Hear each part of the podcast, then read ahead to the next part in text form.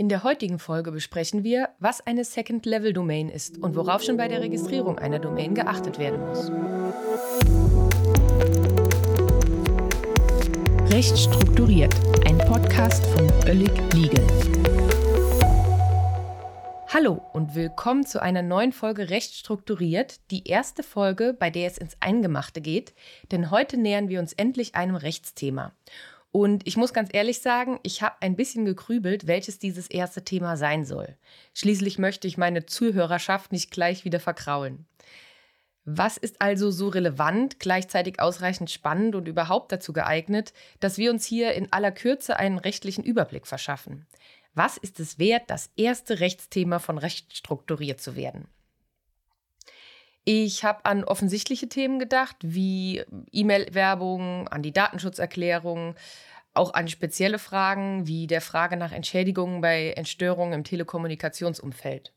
Und wenn ihr selbst Juristen seid oder welche kennt, dann wisst ihr vielleicht, wie schwer es ist, eine Entscheidung zu treffen, weil man alle Themen im eigenen Tätigkeitsbereich eigentlich irgendwie spannend und auch relevant findet.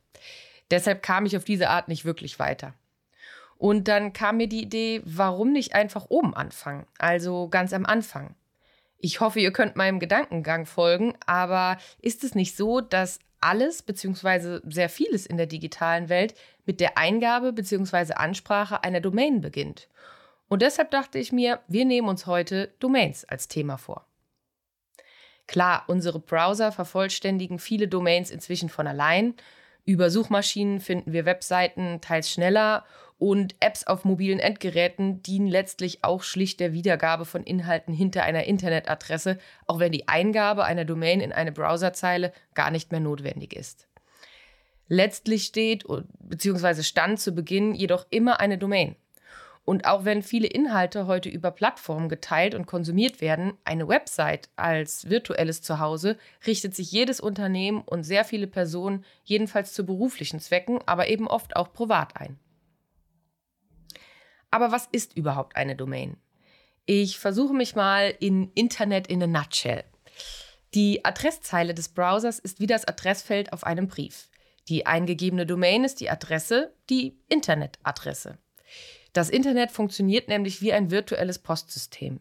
Jeder Server, aber auch jeder Computer, der mit dem Internet verbunden ist, hat eine zugeordnete Nummer, die sogenannte IP-Adresse. Zur gleichen Zeit ist jede IP-Adresse im Internet nur einmal vergeben. Das heißt, Anfragen an diese Nummer erreichen auch immer ihr Ziel. Weil sich die Mehrheit der Menschen lange Nummern erfahrungsgemäß aber sehr viel schlechter merken kann als Worte, hat ein Herr namens Paul McCarpatris das Domain Name System erfunden. Dieses System ist in der Lage und dafür zuständig, IP-Adressen in Namen zu übersetzen und umgekehrt, damit wir eben in die Adresszeile unserer Browser einfach einen Domainnamen eingeben können und trotzdem auf der richtigen Internetseite hinter der richtigen IP-Adresse landen.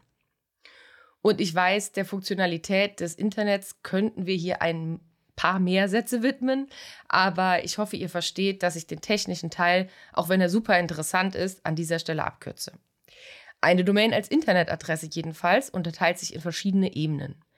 Top-Level-Domain ist die höchste Ebene, der hinterste Teil einer Domain, wie wir sie kennen also zum Beispiel .de, .com, .legal und so weiter. Man könnte, um bei dem Postvergleich zu bleiben, in etwa sagen, dass, ich, dass es sich hierbei um die Stadt handelt. Ich spreche heute allerdings über die Second-Level-Domain. Das ist der Teil unmittelbar vor der Top-Level-Domain. Die beiden werden mit einem Punkt voneinander getrennt. Wie die Second-Level-Domain lautet, ist der Kreativität desjenigen überlassen, der sie registriert der Unternehmensname, der eigene Klarname, ein Fantasiewort, mit Bindestrich oder ohne, lediglich einige Zeichen sind nicht möglich. Allerdings gilt, wie auch bei einer Postanschrift, gibt es jede Adresse nur einmal. Unter derselben Top-Level-Domain kann es also nie zweimal die gleiche Second-Level-Domain geben, so wie in einer Stadt nie zweimal die gleiche Anschrift. Das kann zu Konflikten führen. Wer hat ein Anrecht auf eine bestimmte Domain muss man auf eine andere Top-Level-Domain ausweichen, wenn der Wunschname schon belegt ist? Oder gilt First Come, First Serve, also wer zuerst kommt, mal zuerst?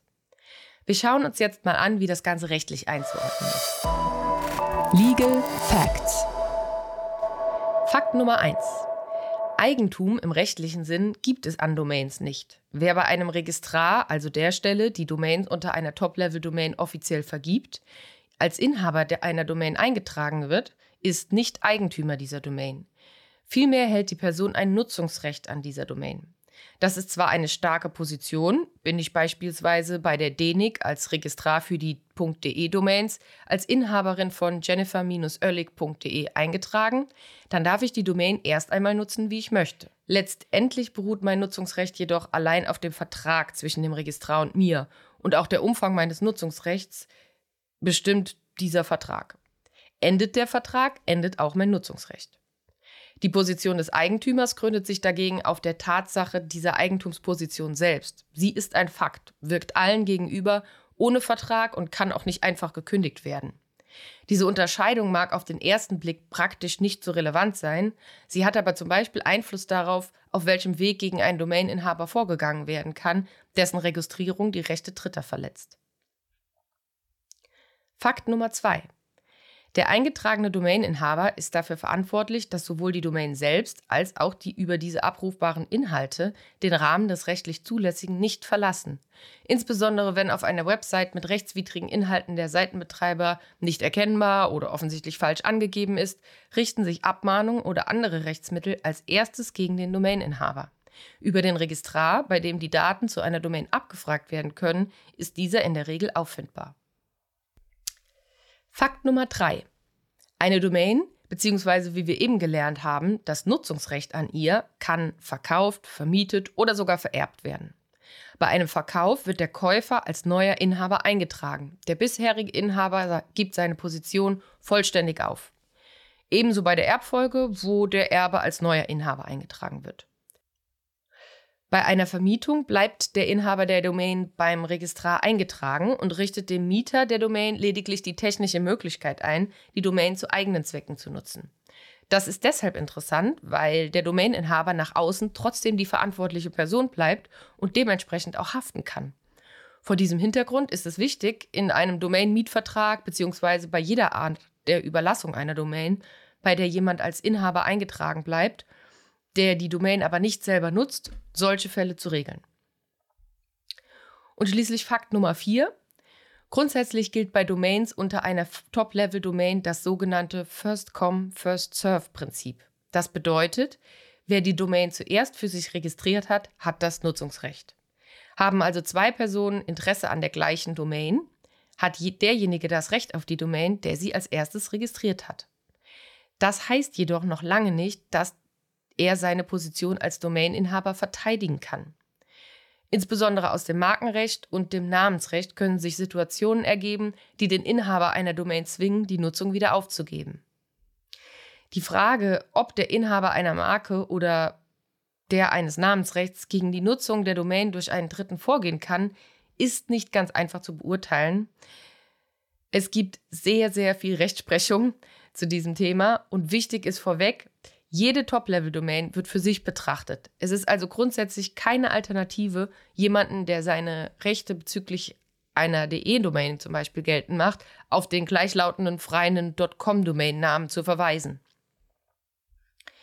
Zu beiden Schutzrechten, weil sie in dem Zusammenhang eben so häufig eine Rolle spielen, äh, ein paar Sätze. Zuerst zum Markenrecht. Macht ein Markeninhaber gegen einen Domaininhaber die Verletzung seiner Marke durch die Domain geltend, also, wenn hypothetisch haribo.de noch frei wäre, eine Person sie heute registrieren würde und Haribo als Unternehmen sich wegen einer Markenverletzung bei ihr melden und die Unterlassung der Nutzung der Domain verlangen würde, dann kommt es darauf an, ob das Markenrecht entstanden ist, also ob es die Marke schon gab und sie schon geschützt war, als die Domain durch den jetzigen Inhaber registriert wurde. Es kommt also bei Marken grundsätzlich gesagt auf die Chronologie an.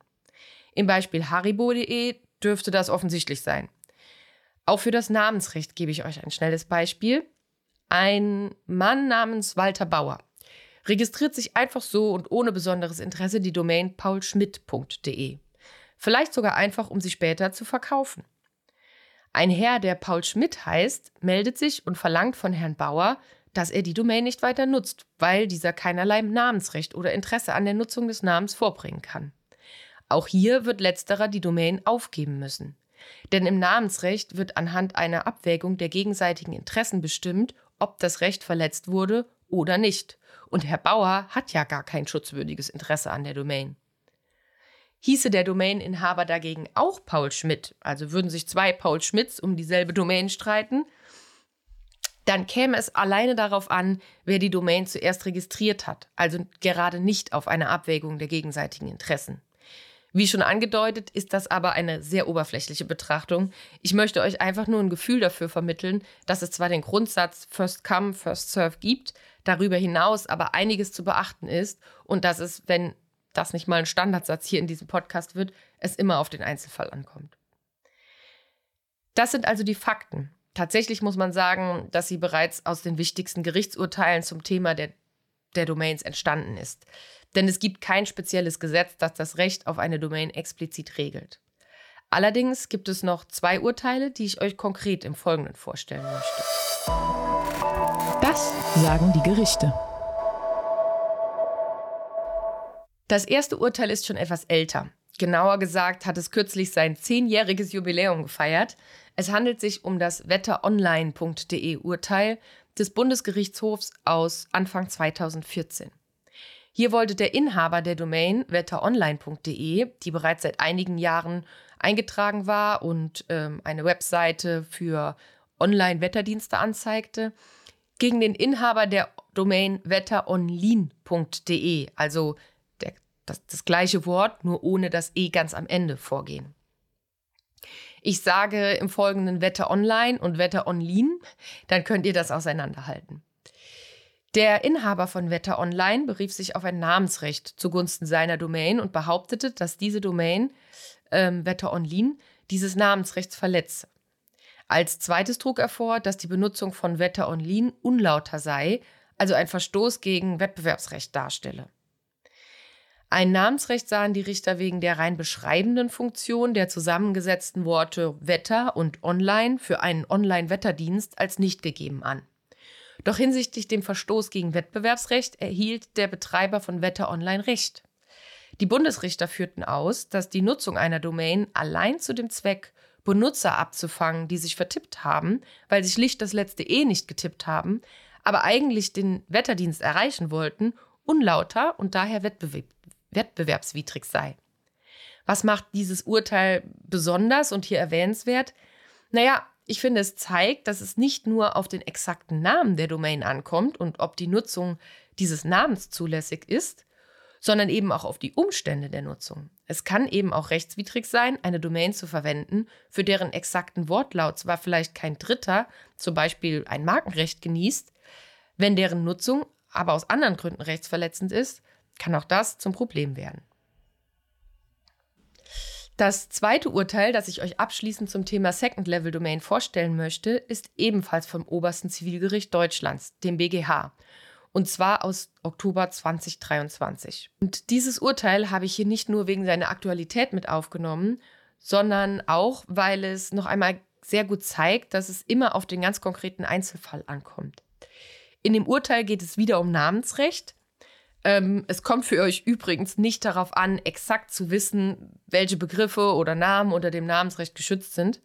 Ähm, ich hoffe, ihr verzeiht diese Oberflächlichkeit an manchen Stellen. Wir sind ja noch am Anfang von Recht strukturiert und ich muss mich selbst ein bisschen daran gewöhnen, dass es ähm, ja hier und da ein bisschen oberflächlicher zugeht, weil das natürlich nicht die Art ist, wie ich als Rechtsanwältin arbeite.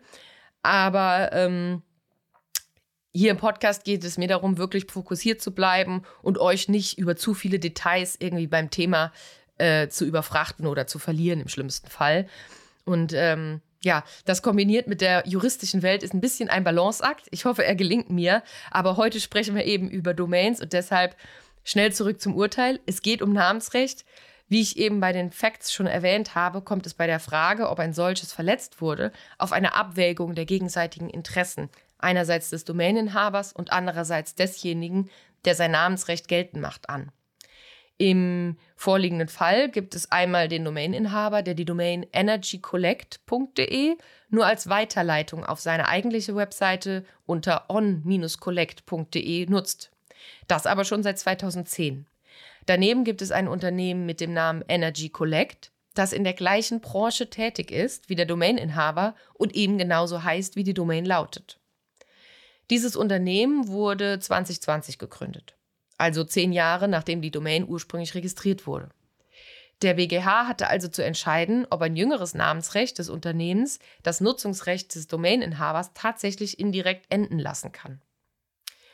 Und tatsächlich, in einer detaillierten Interessenabwägung legt der Gerichtshof dar, dass es nicht allein namensrechtliche Interessen sein müssen, die zugunsten einer Seite in die Waagschale geworfen werden, sondern zum Beispiel auch wirtschaftliche Interessen.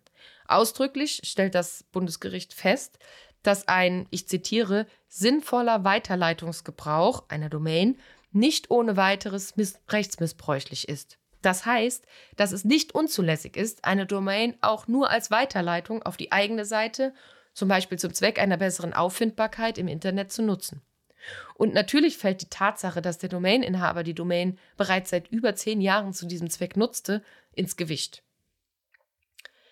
Insgesamt zeigt diese Entscheidung des Bundesgerichtshofs, wie gesagt, dass es sich immer auch, ähm, ja, dass es immer auch besondere Fälle geben kann, bei denen es sich lohnt, genauer hinzusehen.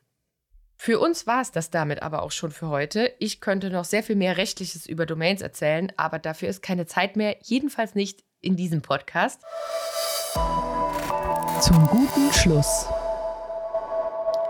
Zusammenfassend ist festzuhalten, als Domaininhaber habe ich immer nur ein Nutzungsrecht. Ich bin nicht Eigentümer. Ich bin für die von mir bzw. auf meinen Namen registrierten Domains rechtlich verantwortlich. Ich kann die Domain im Rahmen des rechtlich Zulässigen nutzen, wie ich möchte. Ich kann sie auch verkaufen und vermieten. Aber vor allem, bevor ich eine Domain registriere, ist es sinnvoll, dass ich mich damit auseinandersetze, ob meine Domain eventuell Marken oder andere geschützte Rechte Dritter verletzt. Denn dadurch kann eine aufwendige Auseinandersetzung von vornherein vermieden werden.